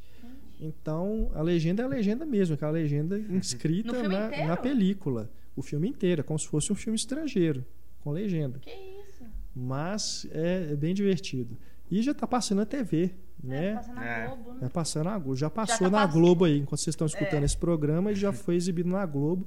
Tomara que repita aí. É bem legal, muito divertido mesmo. Eu tô me sentindo muito mainstream. Porque vocês estão mencionando uns filmes aí. É, eu acho que a falar. gente já pode partir aqui para as listas de cada um. Só mencionar alguns filmes aqui que eu tinha anotado, que a gente não falou. A gente já falou do Blue Jasmine, né, aqui no, no podcast, do Papo de Redação, e tem também aí o podcast do Diala. Então não precisa de discorrer muito mais sobre ele. É, a Espuma dos Dias, do Michel Gondry, que né, é interessante. Mais ou menos, mais né, ou menos. é, Aquela comédia que vira um dramalhão. Nossa, aquela comédia que me deixou completamente É, com é um filme que eu quero, eu quero rever. Sabe? Que eu acho que, como é um filme que tem muita metáfora visual, tem aquela coisa do surrealismo e tudo, acho que numa segunda visita a ele pode ser que ele no cresça. cinema nunca mais, porque eu fiquei com muita dor de cabeça depois daquele Eu até acho que é difícil você ver no cinema de novo, É, como. porque ele já passou com um circuito tão restrito. Não, eu confesso que eu eu dei uma pescada. Gostaria de cinco revisitá-lo. minutos. É. É, eu gostei também muito do Las Acácias, filme argentino. Não. Que já tava, inclusive, passando na TV a cabo quando É. chegou no Brasil, né? No, no cinema, né? né, Ele já É tava mesmo? passando, acho que no Cinemax, ou Max Prime, um, algum desses canais. Ó, Gostei bastante. E um que não chegou em BH, que é o Tabu, filme do Miguel Gomes.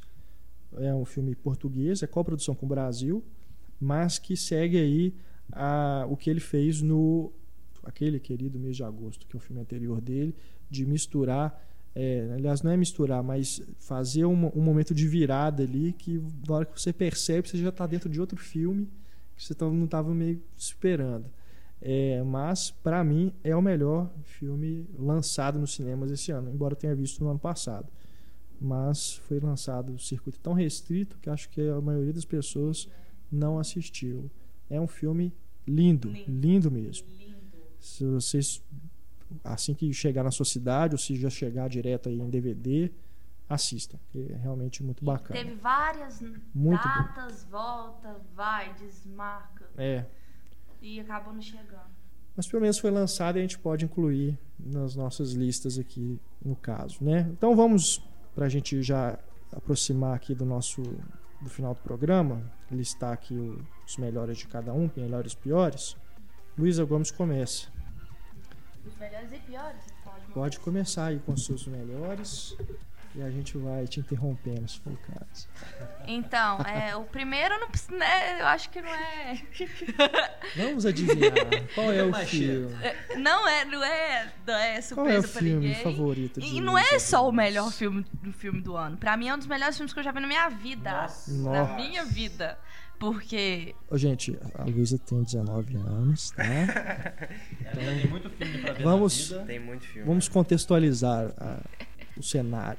Mas é, é realmente, pra quem foi justiçado, agora que tá saindo esse tanto de lista aí, Spring Break está na maioria das listas, ok? Então eu não estou sozinha neste barco. É a maioria das listas dos amigos da Luísa. Mentira, mentira. Playlist, é, Ch- Chicago Tribune, todo mundo colocou. do cinema. Corriere do Cinema. Edgar Wright. Edgar Wright escolheu um dos melhores filmes do ano. John Waters. E Tarantino.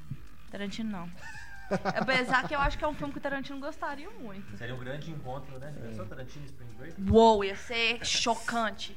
Mas é, o segundo filme é Django Livre. Sim. Esperado É. também. Terceiro é Azul é a Cor Mais Quente, que realmente eu achei incrível. O quarto é o grande bullying dessa, dessa lista, mas que eu, eu gostei muito do filme. Pela trilha sonora, pela, pelo visual, assim, a estética, a fotografia, que é o Grande Gatsby.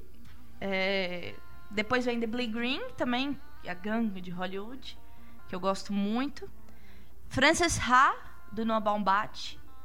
Ah, é. Esse a gente tinha que ter mencionado, É. né? Durante aqui a retrospectiva mesmo, porque foi o grande sucesso indie né? De, de público. Ficou várias semanas em cartaz. E é ótimo, incrível. A É. Greta. Greta. Gary.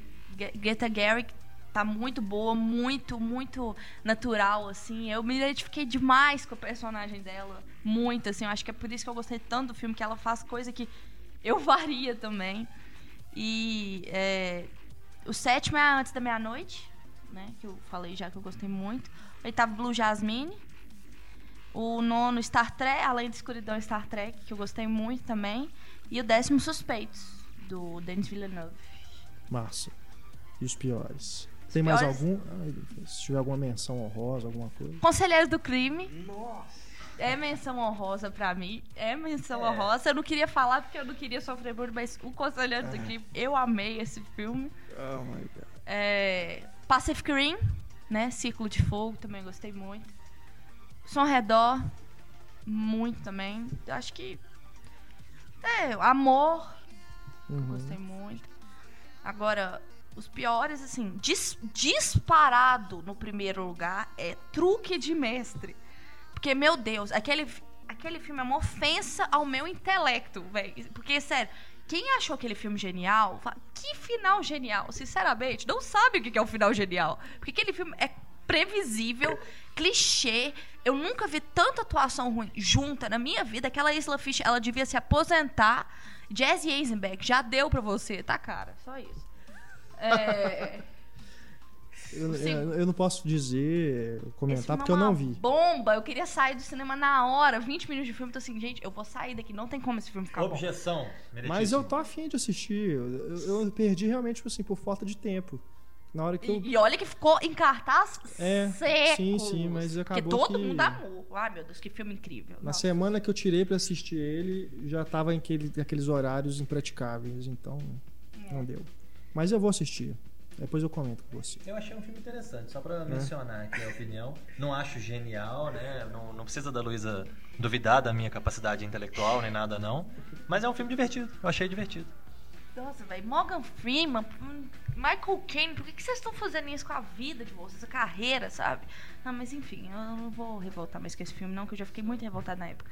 É, o segundo é o concurso, que é uma. É um. pa- Parece que a mente do, do Danilo Gentili virou um filme, né? É, a mente dele de toda objetificação Aliás, machista. Vocês viram o filme que ele fez, o Mato Sem Ah, Cachorro? vê lá se eu vou perder meu tempo vendo esse filme, jamais. Eu tava afim de assistir, porque tem a Leandra Leal, ela faz boas É, tem escolhas o na Bruno carreira Galhaço, dela. tem, tem motivo pra ver, assim. Não, é isso aí, gente. é porque eu acho ele gato, eu acho ele gato, gente. Ah, tá. Mas depois que eu lembrei que tem o Danilo Gentili, eu não vou assistir Não vou ver, eu não, Não vou vou dar dinheiro pra esse cara. Eu não vou, não vou. É um filme homofóbico, machista, ah, Esse é o concurso, né? é, racista, xenofóbico. Que É, tudo, todo, todo, todos os. Agora eu, os- tenho, agora eu fiquei com vontade de assistir. Sério, não, pelo amor de Deus, cara. O terceiro é duro de matar cinco, que é igual eu falei, eu fico apertada de falar que eu não gosto, que eu adoro duro de matar. Não, isso aí. É Deus uma bomba, uma bomba, sabe? É, um- eu, eu fico, eu fico Esse muito triste de, de- ver o Bruce também, né? Willis. O John McClane. É. Eu gosto tanto dele, mas, cara, não dá, sabe? O quarto é Caça aos Gangsters. É, Que é uma aí, decepção, assim, gigante, que é uma Stone, uma das minhas atrizes contemporâneas favoritas. Champagne, sabe? Um cara É, bom. esse eu tinha anotado, inclusive, pra falar no podcast anterior dos blockbusters, porque realmente Uma bomba. um elenco daquele. Ryan né, Gosling, sabe? Um diretor que até fez um filme bacana antes, né? Zumbilândia. É, E ele fez o outro também, né? O 50%? É dele também? 50-50. é. É, É, é porque eu, eu- eu não sabia o nome português. enfim. Mas que decepção, viu? Um filme que não tem ritmo, Não. né? Que não. Aquele, Nossa! Não, aquelas É. cenas de tiroteio totalmente fakes. Horríveis, horríveis, extremamente mal dirigidas. Você se, não, é, você se perde no espaço, sabe? É uma coisa meio Michael Bay, é, que você não tem noção de onde que a cena, a cena tá se passando. Uma bosta. É. Diga, Marcelo. você- É o 30 minutos ou menos. Ah, sim, é. É o Tá 50, confundindo. 50 do Joseph Gordon-Levitt. É, que ele É. tem câncer. Confundi, desculpa. É, o quinto é Ataque à Casa Branca, tudo. É, que teve filme, é, né? Um dois filmes aí que são uma bomba, mas eu escolhi um, né? Porque é, é os, os- o filme gêmeo, os filmes gêmeos do, do ano, que é Ataque à Casa Branca e o Ataque. O ataque. É, o Ataque também é uma bomba, mas esse Ataque à Casa Branca, nossa, horrível. Aquele Jared Butler, ah, meu Deus, horrível. E, nossa, esses instrumentos mortais, Cidade dos Ossos. Eu, eu nem coloquei ele muito, muito pra cima, porque assim. Eu não queria nem tocar. Eu não, não considero aquilo um filme, sério. É, é- nossa, meu Deus. E o pior é que tem, vai ter gente que vai. que defende esse filme, velho. Esse é, é- o das bruxas? Tá, eu sei lá o que, que é aquilo, Ah, se é não, é bruxa, se é teve o- demônio, não. não Teve 16 ruas é, também. 16 luz é. Mas esse é um. Acho que é um povo que vive num submundo. Eu não sei se aquilo é vampiro, se é demônio. Nossa, não fiz questão nenhuma. Aquela, aquela Lily Collins é muito fraca. Nossa, como ela é fraca, coitada. O sétimo é para maiores que aquele movie é, 43, que é É um uma antologia. é, né? uma antologia, uma juntou um tanto de, de, de, de porcaria, umas. É, umas você vai- histórias se nonsense. for Pelos nomes do elenco, né? É, Você Emma Stone, Hugh Jack. Não, é tem James é Gunn, boa. tem a antologia do James Gunn, sabe? Que eu gosto. Mas é uma bomba. O oitavo é outro filme que juntou um elenco incrível pra fazer uma bosta, que é o casamento do ano. Diane Keaton, minha filha, o que, que você tá fazendo com a sua vida? Nossa, se- Já há algum tempo. De Niro, né? é. Keaton, ela de faz. É. A gente fala muito do Al Pacino, do Robert De Niro, mas tem que lembrar da Diane Keaton também, né? né, E o Robert De Niro também tá no filme. Amanda Seinfeld. É, Tem a Catherine Hale. Né? Nossa, a Catherine Hale é triste, Deus coitada. traga. Credo, intragável. Não, tem aquele cara que fez o. que faz o. O Venom. Topher Grace, que é de That 70 Show também, ele é péssimo, filme horrível. E tem o nome foi Jobs. O que, que eles quiseram com aquele filme? Até hoje eu não entendi se eles quiseram crucificar ou glorificar o Steve Jobs, assim. E o décimo é Jack, Caçador de Gigantes. Porque eu nunca vi um CGI tão feio na minha vida. Sério, que coisa É, horrorosa. é- é muito fraco mesmo. Bom, pra comentar aqui as listas da, da Luísa, eu tenho três ressalvas. Primeiro, eu gostei do Truque de Mestre, eu achei divertido. Não é nenhuma beleza, não, mas é divertido. Gostei do Jack, Caçador de Gigantes, que eu achei também divertido, uma historinha bobinha pra passar o tempo e tal. E o, o Jobs eu achei, assim, besta, fraco. mas eu não acho que não é o suficiente, eu não me importei com ele o suficiente para colocar ele numa lista. Então, Justamente por eu não ter me importado com o filme que, tipo assim, é um filme que passou em branco completamente na minha vida, eu coloquei ele entre os piores. nem na hora de fazer a lista eu lembrei. Então, bom, a minhas lista, minha lista de melhores, a, a maioria já foi mencionada neste programa ou no anterior. E eu reforço aqui só o Além da Escuridão, que eu também concordo com a Luísa, que pra mim foi um dos melhores do ano, que ainda eu ainda não tinha mencionado. Não, um dos melhores do ano. Né? O melhor do ano pra mim foi A Hora Mais Escura. E da, da minha lista aqui, além da Hora Mais Escura, do Capitão Phillips, do Rush, do Django Livre, A Caça, esses filmes todos, né, que eu já mencionei, o, o Gravidade, os Suspeitos, que a gente já discutiu aqui anteriormente, o Faroeste Caboclo, o Detona Ralph, tem também um que eu gostei bastante, que eu gostaria só de mencionar, uma, né, fazer uma menção honrosa, que é o Dentro da Casa, que é um filme francês bem interessante também, sobre a relação de um aluno com um professor, que o aluno escreve muito bem e o professor começa a ver ali um talento que ele quer ajudar a desenvolver e ele ajuda, começa a ajudar o aluno. E quanto mais ele ajuda o aluno a desenvolver, mais ele entra na história que o aluno está contando nas redações que ele escreve. Então é um filme muito interessante que vale a pena ver também, que é o Dentro da Casa. Bom, esses são os melhores. E para a lista dos piores, uma coisa que eu observei esse ano é que a minha lista dos piores desse ano até não seria tão divertida quanto foi dos anos anteriores, porque eu me poupei de muita coisa ruim esse ano. Então, a minha lista dos piores esse ano, inclusive, né, reforçando o que a Luísa falou, não só o Bruce Willis aparece no Duro de Matar, mas ele aparece três vezes no- na lista no total. Começa pelo G.I. Joe, Retaliação, que, né, retaliação retalhou meu cérebro. né? O outro filme ruim do, do Bruce Willis é o Fogo contra Fogo, que foi aqui no Brasil, pelo menos. Até eu acho que ele- foi produzido direto pro mercado de home video, mas acabou chegando no cinema. Não sei É. por que fizeram essa escolha louca de um filme que é ruim, que com 10 minutos de filme você sabe exatamente o que, que vai acontecer no resto do filme inteiro. E são situações mais assim, precisa acontecer isso, então vai acontecer isso. Se isso vai, né, ferir a mentalidade de alguém, sei lá, ou alguém vai achar esquisito, paciência. Não podia faltar o Nicolas Cage, como todo ano, nos piores filmes do ano tem que ter o Nicolas Cage.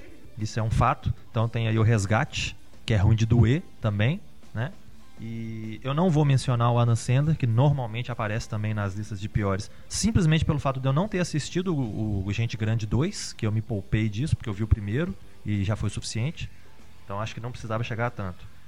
Tem aí também o Se Puder Dirija, que eu mencionei né, há pouco tempo atrás, acho que vocês se lembram né, da revolta. E tem o o chamado de emergência da Hail Berry, que também é uma, né, uma estupidez gigantesca. Tem aí também, bom, além do Duro de Matar, o Massacre da Serra Elétrica 3D, que eu comentei no último programa. Depois da Terra, que a gente comentou também. O concurso, que é esse nacional também, que é uma afronta.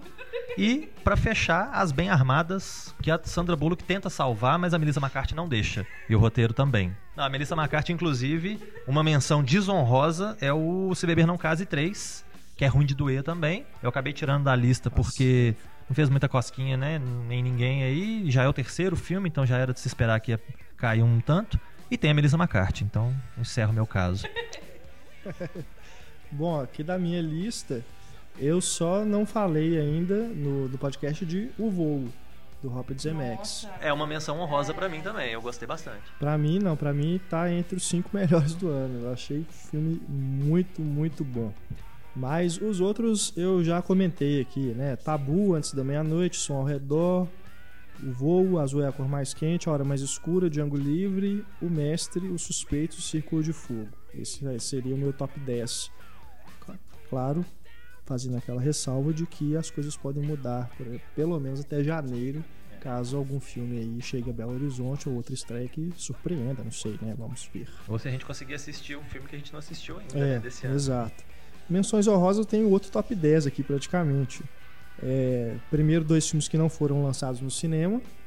Mar Negro, que esse vai ser lançado, inclusive, não aqui em Belo Horizonte e acredito que nem em São Paulo. Parece que vai ser lançado só em Guarapari, que é a cidade do diretor. É, Uma escolha inusitada, né? ele vai ser lançado só lá para Parecendo constar o lançamento. cidade, então, vai só pra Guarapari.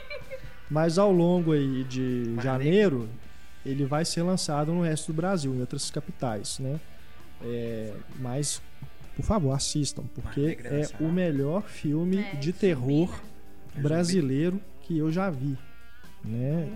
É, com todo respeito ao Zé do Caixão, mas no nível técnico que o Rodrigo Aragão alcançou nesse, nesse filme, em termos de uso de maquiagem, efeito especial, caramba, é um filme realmente impressionante e insano. É, é de você ficar assim, boquiaberto durante o filme e não acreditar que está acontecendo aquilo na tela. É um filme de zumbi, né? E tem também um contexto político aí, pegando a questão aí da exploração de petróleo. E uma coisa que eu achei ridícula esse É ano. uma continuação, não, não uma continuação, mas é, é um filme que está no, no- no mesmo.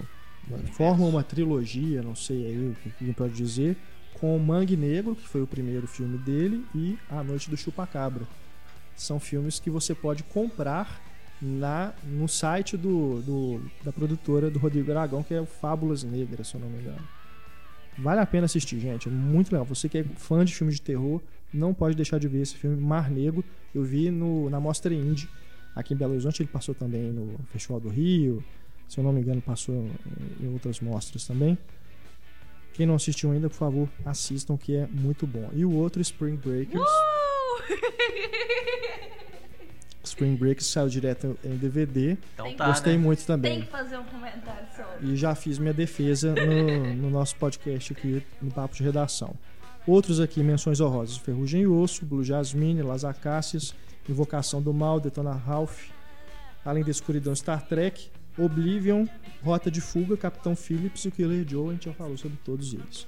Para piores, também a gente falou a maioria: R.I.P.D., Agentes do Além, Bem ruim também. Desgraça, Caça aos Gangsters, né, que a gente falou nesse programa, também outra grande decepção. Cavaleiros Solitários, Beber Não Case, parte 3, G.I. Joe Retaliação, Mordomo da Casa Branca, Pelo Amor de Deus, Carrie a Estranha, que eu finalmente assisti, Deus me livre, não, não dá.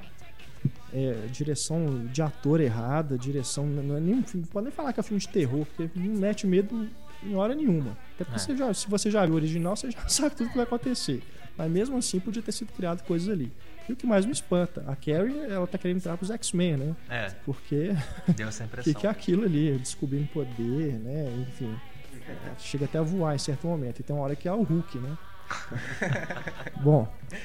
Mas Jack Caçador de Gigantes, Última Viagem a Vegas. É, bem Tem, mesmo. né? O Fernando Meirelles Puxa meteu o pau vida. nele essa semana no Twitter. É. É, Nossa. foi engraçado. Velozes e Furiosos 6, Conselheiro do Crime. Kick-Ass 2. E o Hobbit de Isolação de Smaug, que também é uma grande nossa, decepção pra não, mim. Não diria que é a pior, entraria numa lista de 10 piores do ano, não, mas se for feita uma menção desonrosa, eu acho que Peter Jackson mais uma vez pisou na bola, apesar do filme ter mais ritmo que o primeiro. Mas é só isso, porque o resto são os mesmos problemas. E o Last Vegas também é bom lembrar, além do, dele ter um elenco fantástico de veteranos e ser ruim desse jeito, tem o Amigos Inseparáveis também, que foi lançado mais no começo do ano, Stand Up Guys, que é com outro cast de veteranos bacanas, que é o Christopher Al Walken, o Al Pacino e o Alan Arkin, que também é outra porqueira. Então vale a pena mencionar como né, o desonroso também. É. Antônio Tinoco, pra gente fechar aqui É, nosso programa, as suas listas. na lista de melhor também, eu já, a gente já falou, né? Só vou citar aqui. O azul é a cor mais quente, o mestre, amor, som ao redor, doméstica, Blue Jasmine, a caça, Killer Joe, os suspeitos e fechando com amor pleno. Agora, nos, nos piores, eu, eu não vi esses filmes que vocês viram, né? Então, eu Sorte sua. É, eu, eu me poupei, né? Então pode ter alguma polêmica na minha lista. Em primeiro lugar tá o Obsessão do Lee Daniels. É, Depois. isso é, a é, gente falou dele A aqui, gente falamos falou, é. muito mal dele. é uma bomba. Depois vem Kick-Ass 2. Depois vem O Conselheiro do Crime. Vixe, Maria, viu? Depois vem Homem de Ferro 3. Nossa, como que eu esqueci desse, véi? Eu esqueci, mas tá na minha também, viu? Depois vem Família do Bagulho. Ah, sacanagem, Ah. pô, filme divertido. Depois vem Heróis de Ressaca. É World's End. né? World's End. É, isso lançado direto em DVD. É. Depois o R.I.P.D. Aposta Máxima. Ah, esse é o. Nossa, Runner, esse Runner. também, nossa. Antônio, você tá me lembrando É, de cada bomba. Esse eu Bem perdi. fraco. Que é outro Bem filme fraco. também machista, Ben até o Affleck. último É. pedaço de papel. Eu, eu diria que ele é bem genérico, mas não, achei a bomba também não. Mas é fraco. É, e fechando, Se Beber Não Case, parte 3. E Elysium. No décimo Elysium. lugar. Não, Elísio. A Elisa eu gostei, eu achei bacana. É interessante pro pessoal que tá em casa ouvindo aí perceber que até aqui entre a gente tem muita coisa diferente, né? Tem um Ah, que é, vê de um é. jeito, outro vê do outro ponto de vista, cada um tem um argumento para sustentar a sua visão. Uhum. Isso é que é o interessante, né, da discussão. Então, o espaço tá É. aberto aí pro pessoal comentar também, né, o que que gostou, o que que não gostou e não foi mencionado aí no programa. É, acho que se tivéssemos aqui quatro pessoas que gostam dos mesmos filmes, né? Tivessem as mesmas opiniões, ia ficar um podcast. Não ia ter ninguém pra Chato. defender Spring Breakers, né? Ia É. ser chato. É. Pelo menos Spring Break não entrou na lista de ninguém dos piores do ano. Não, não chega a ser um dos piores do ano, não, de longe. Mas então a gente agora aguarda aí as listas de vocês na página de, na parte de comentários aí do podcast. E como eu disse no começo do programa, as nossas listas também estarão aí na, na página para vocês verem e as listas também do o Pablo ele sempre publica, né, no final do ano a lista dos melhores, todos os filmes que ele viu e aí ele destaca os melhores e piores. Mas a gente vai tentar aí também buscar aí com Ana Lúcia, Renê, enfim, todas as pessoas que estiveram conosco aqui durante o ano de 2013, para a gente poder, para vocês também terem aí a, a visão delas dos melhores e piores filmes do ano. Desejamos a todos um 2014 de muita felicidade, muita luz, muita saúde, né? Tudo de bom para vocês, que vocês continuem conosco aqui no nosso ouvindo o nosso podcast e meninos, muito obrigado pela companhia, né? Marcelo, muito obrigado por ter se juntado aí à nossa mesa do podcast. Acredito que todas as pessoas que visitarem o Pipoqueiro também poderão ler não só a sua opinião, mas também do seu colaborador.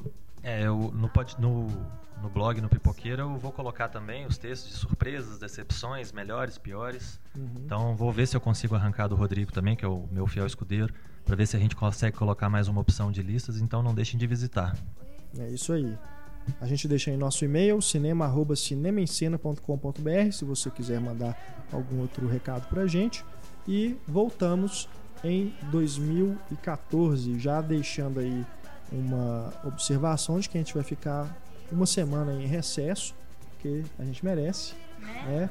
né? Verdade é porque, como os, os feriados aí das festas de fim de ano estão caindo no meio da semana, a gente teve que realmente antecipar a gravação de alguns programas e não vai ser possível a gente gravar aí para a semana do ano novo. Mas a gente volta na semana seguinte com mais um podcast temático com muitas discussões bem legais que a gente sabe que vocês gostam e a gente então se vê aí ao longo dos próximos meses. Um grande abraço, pessoal. Até mais. Tchau.